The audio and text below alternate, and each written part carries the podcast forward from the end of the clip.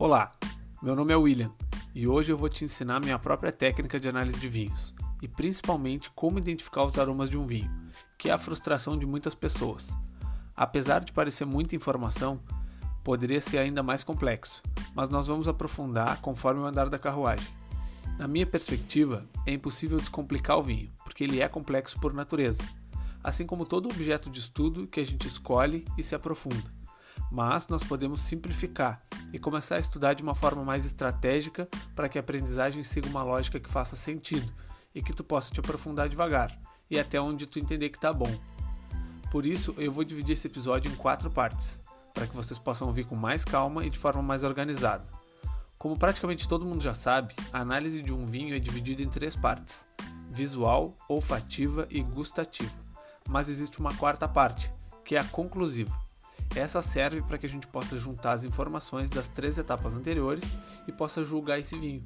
E o mais importante, por que, que a gente gosta desse vinho ou por que, que a gente não gosta desse vinho.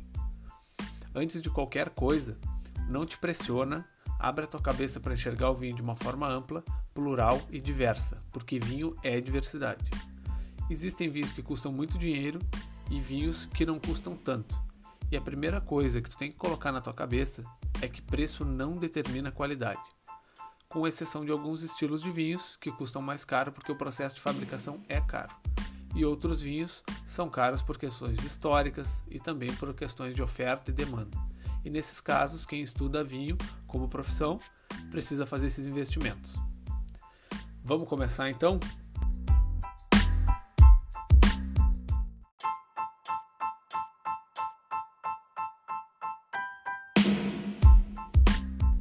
Análise visual. A primeira coisa que analisamos é o aspecto visual do vinho, a partir de três principais características: limpidez, cor e intensidade. A ideia é que quando eu analisar esse vinho, eu possa é, falar dele e outra pessoa que estiver ouvindo possa conseguir visualizar na sua cabeça.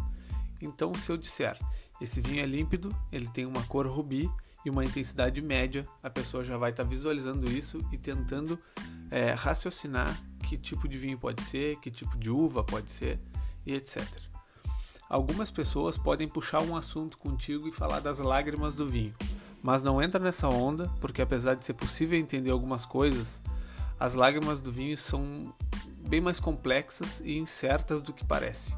E o objetivo aqui é a gente começar pelo mais simples. Então não adianta a gente falar pelas lágrimas agora, deixa isso para mais adiante. Na taça então, escolhe um local com boa iluminação, uma luz que não seja muito amarela nem muito branca. Ela é bom que seja um meio termo. Serve o vinho na taça, mais ou menos um terço da taça. Pega essa taça pela haste e inclina ela para frente, sobre uma superfície branca. Se a tua mesa for de uma outra cor, coloca uma folha A4, uma folha de ofício branca ali embaixo inclina a taça por cima e aí tu vai observar esse vinho. Esse vinho ele tá limpo, ele não tem nenhum tipo de sujeira, um tipo de farelinho, alguma partícula suspensa ali, alguma coisa parecida com areia ou com sal ou açúcar, tipo uns cristalzinhos. Esse vinho ele é, ele é um líquido meio brilhante assim ou ele tá mais opaco, tá sem, sem muito brilho? E depois, qual é o tom de cor desse vinho? Ele é tipo um rosa pink, se for um vinho rosé. Ele, se for um vinho branco, ele puxa mais para um amarelo ou mais ou bem clarinho, quase sem cor. E se for um tinto, ele é mais claro, mais translúcido, ou ele é aquele vinho bem escuro. Então são coisas que a gente vai uh, olhando o vinho, vai observando ele visualmente e a gente vai começar a analisar.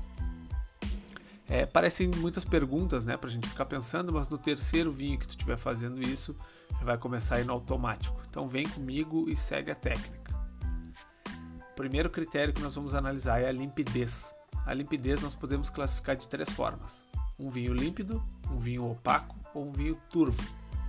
Límpido, gente, é quando o vinho é cristalino e brilhante, ele não apresenta partículas suspensas nem bolhas, tipo espumante. Um vinho opaco é quando o vinho não apresenta partículas, porém ele também não apresenta brilho. Ele é entre um turvo e um límpido. É quando tu fica naquela dúvida. E o turvo, gente, é quando o vinho apresenta partículas suspensas, ele não apresenta brilho, ele realmente parece estar sujo, com os farelinhos, algumas coisinhas boiando ou coisinhas no fundo da taça.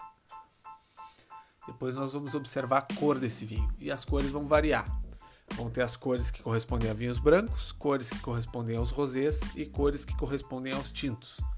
Então, nos vinhos brancos, nós temos amarelo esverdeado, que é uma cor bem clarinha, é um amarelinho muito claro, o vinho ele é quase incolor e levemente amarelado.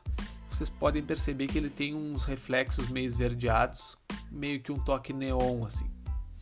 A segunda cor seria um amarelo palha, que é um tom de amarelo pastel. É aquele amarelo bem clarinho também. E, mas ele ainda assim ele é um amarelo, ele não apresenta esse reflexo esverdeado que a gente falou do, do tom anterior, que seria o amarelo esverdeado. Então o amarelo palha lembra realmente aquela palha seca clarinha. Depois tem o dourado, que é um tom de amarelo, e ele pode variar mais em relação à intensidade. Ele sai desse palha que a gente estava falando, desse tom pastel, e ele é mais intenso. Ele é um amarelo mais intenso, lembra realmente cor de ouro.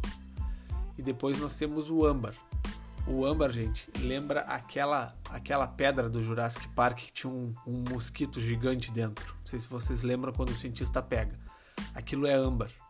É aquele amarelo bem intenso que puxa meio que para um alaranjado já. E nós temos depois a quinta cor, que é o castanho.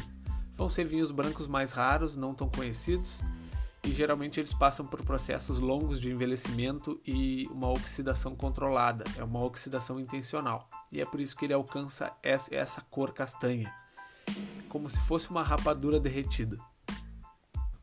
Depois, nos vinhos rosés, nós temos três cores. Um tom de rosa, que lembra realmente aquele rosa pink bem clarinho. Nós temos um tom salmão, que é aquele rosa clarinho com um tom mais alaranjado.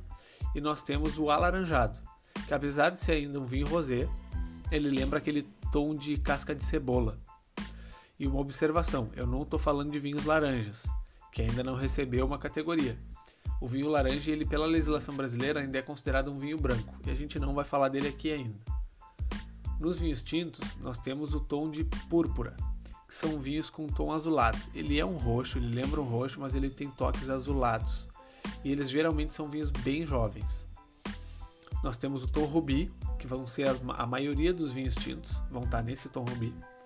Ele lembra um toque roxo, mas ele já sai um pouco desse azulado, ele vem meio para um toque mais avermelhado.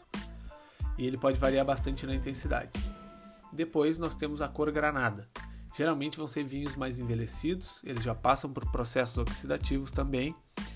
Uh, e ele é um tom rubi que já lembra mais uma coisa meio sangue. E a borda do vinho, quando a gente inclina a taça, ela fica mais alaranjada, atijolada ou acastanhada. Essas três palavras significam a mesma coisa, mas algumas literaturas adotam termos diferentes às vezes para a mesma coisa. E nós temos um tom de castanho nos vinhos tintos também. São vinhos mais envelhecidos, uh, muito oxidados pelo envelhecimento também. eles lembram uma cor de tijolo que puxa para um marrom, e aí, depois de analisar a cor, nós vamos entender qual é a intensidade desse vinho. E aí, quando a gente vai analisar a intensidade, vamos imaginar níveis de transparência nesse vinho.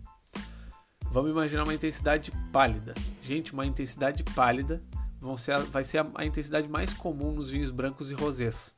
Então imaginem aqueles vinhos bem translúcidos em tons pastéis mais clarinhos. Já nos vinhos tintos, ele não é tão comum. Vai ser muito difícil a gente encontrar um vinho tinto na intensidade pálida. Mas se nós encontrarmos, ele vai ser um vinho muito claro, quase um vinho rosé. A intensidade média, os vinhos brancos e rosés, ele ainda, eles ainda vão ser bem translúcidos, mas eles vão ter mais cor e também não vão ser tão comuns. Já nos vinhos tintos, a intensidade média é muito comum, e tu percebe que é um vinho com mais cor, mas tu ainda enxerga bem através da taça, através do vinho. Tu inclina a taça, se tu passar o teu dedo por baixo, tu consegue enxergar o teu dedo e por vezes tu consegue até ler alguma coisa, se tu inclinar em cima de um livro, alguma coisa, tu consegue enxergar com bastante é, clareza. Esse vinho ele é bem translúcido ainda.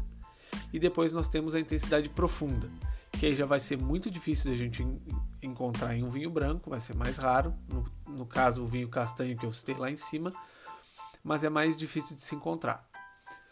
Nos vinhos tintos é quando tu inclina a taça para frente e passa o teu dedo embaixo, mas tu não consegue enxergar nada. Isso quer dizer que esse vinho tem uma intensidade profunda. Então fica a dica. Geralmente os vinhos brancos vão ser pálidos, os rosés também.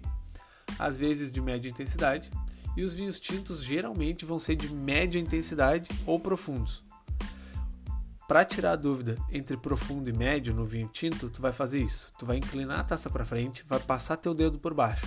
Se tu não enxergar o teu dedo, esse vinho tem intensidade profunda. Se tu enxergares o teu dedo, a intensidade dele é média. OK?